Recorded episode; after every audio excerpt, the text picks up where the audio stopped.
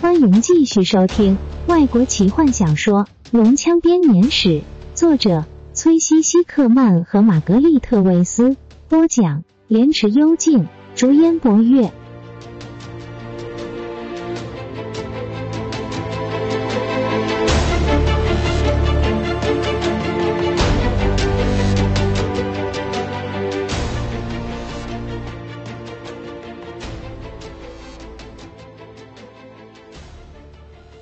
狭窄的小径缓慢的向上攀升，直达山脚下的一座树林里。他们溯溪而上，夜晚的阴影开始笼罩大地。他们只走了短短的一段路，吉尔塞纳斯就突然离开小径，钻入旁边的树丛中。每个人都停下脚步，满腹狐疑的彼此相望。这太疯狂了！一般对坦尼斯低声说这个山谷里面住着食人魔，不然你以为这条小径是怎么来的？：“黑发的男子恍如老友般的抓住坦尼斯的手臂，这让坦尼斯十分恼怒。我承认我是新来的家伙，你们根本没理由相信我。但你们对吉尔塞纳斯又知道多少？我对他，坦尼斯开口说，但一般自顾自的继续说下去。我们当中有些人不相信，碰上龙人大军纯属意外。你应该知道我的意思。我和我的同胞们，自从在盖特维被伏击后，便一直躲在山里打游击。上星期不知从哪冒出了这些精灵，他们告诉我们突袭龙骑将要塞的计划，并且问我们要不要加入。我们说当然没问题，只要能给龙骑将一点颜色瞧瞧。但我们越走越紧张，附近全都是龙人的足迹。精灵们似乎不太在意这种情形。吉尔塞纳斯说，这些足迹已经过了一段时间。当天晚上我们扎营，并且安排了哨兵，但一点用都没有，只为我们在龙人攻击前争取了大约二十秒钟的时间。而且一般张望着，又站得靠近了些。我们醒来后，抓起自己的武器作战时，我听见那些精灵没命的大喊，好像是有人失踪了。你觉得他们喊的是谁？一般仔细的打量着坦尼斯，半精灵皱起眉，摇摇头，对于这样戏剧化的变化感到不能接受。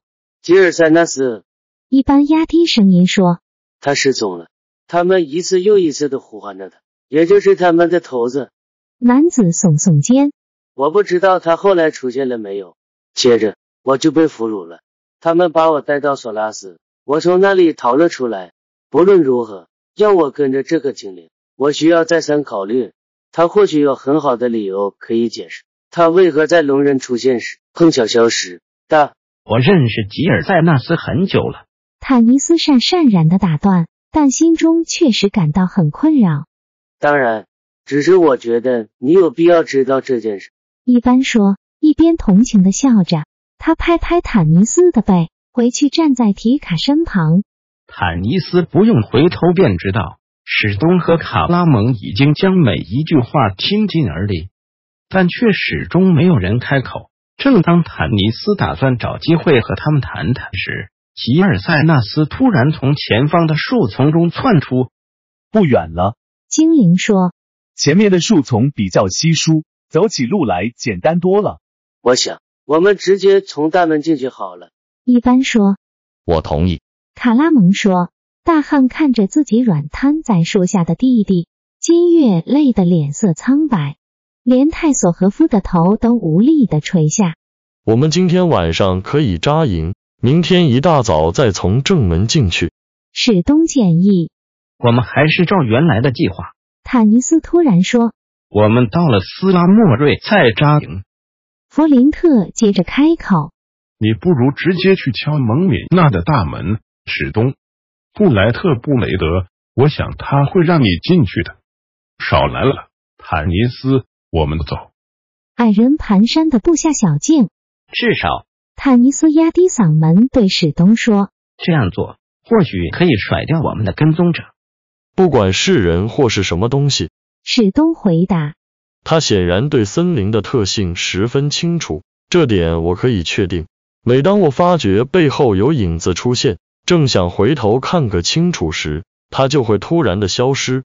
我曾想过要设个埋伏，可惜时间不允许。大伙谢天谢地的走出了树林，来到了一个陡峭的岩壁前。吉尔塞纳斯沿着岩壁走了几百尺，手放在岩壁上，东摸西摸的乱找。突然间，他停下脚步，我们到了，他低声道然后他将手伸进口袋里，掏出一个散放出迷茫黄光的宝石。他的手一寸寸的摸着岩壁，终于找到了他一直在找的东西，那是花岗岩岩壁上的一个小凹槽。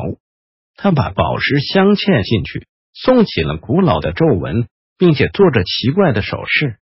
真让人惊讶。：“费兹本尔语道。我没想到他也是同道中人，”他对雷斯林说不过是个模仿者罢了。：“法师回答，虽然他虚弱的倚着马祭司法杖，但他还是聚精会神的看着。突然，一片巨石一声不发的自岩壁缓缓移到一旁，大伙都感觉到里头冲出一股潮湿阴冷的空气，不禁被逼退了一步。里面有什么？卡拉蒙狐疑的问。我不知道里面现在有些什么，”吉尔塞纳斯回答我从来没进去过，我是从我族的传说中得知此处的。好吧，：“卡拉蒙皱眉道。以前里面有些什么？”吉尔塞纳斯沉默了片刻，然后说这里曾经是基斯卡南的陵寝，这下可更阴森了。：“弗林特嘟囔着往里面瞧。先让法师进去吧，这样他就可以警告里面的人说我们来了，把矮人丢进去算了。”雷斯林回嘴道反正他们本来就习惯居住在阴暗、潮湿的洞穴里。你说的是高山矮人？：“弗林特说，他气得连胡子都在发抖。丘陵矮人已经有很久没有居住在索巴丁的弟弟王国了，那是因为你们被赶了出来。”雷斯林哑着嗓子说。你们两个都给我闭嘴！坦尼斯忍无可忍的打断。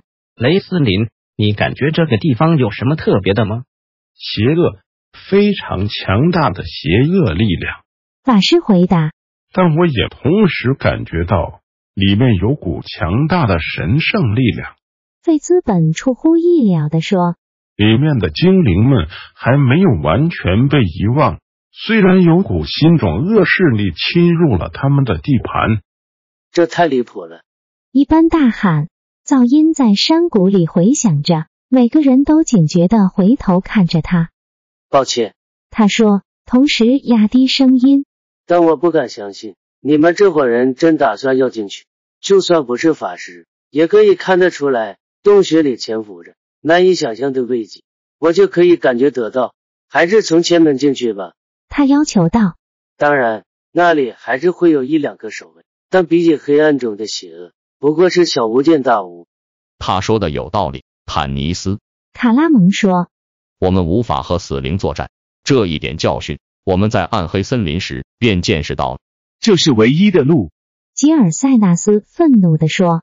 如果你们真是这种懦夫，小心和懦弱是有差别的。吉尔塞纳斯，”坦尼斯说，他的声音平稳而且冷静。半精灵想了片刻，我们是有机会先干掉前门的守卫，但是他们铁定能提前警告其他人。我想，我们至少应该先进去探一探。弗林特，你带路。雷森林，我们需要你的照明。施拉特法师柔声说，他手杖上的水晶球开始发光。他和弗林特一同走进洞穴中，其他人紧跟在后。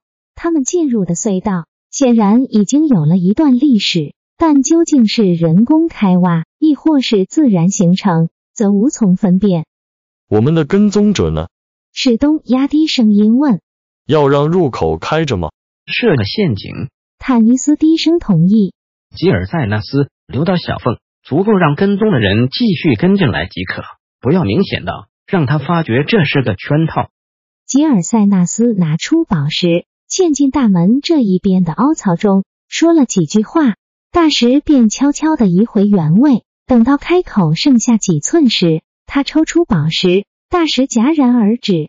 骑士、精灵和半精灵随着众人一起进入了斯拉莫瑞。这里地上有很多灰，雷斯林边咳边说但至少此处的洞穴地上没有足迹。大概再走一百二十尺之后，有条岔路，：“弗林特跟着说，我们在那头发现了一些脚印，但看不出是什么东西的足迹。看来既不是龙人，也不是地精，况且也不是朝着这个方向走。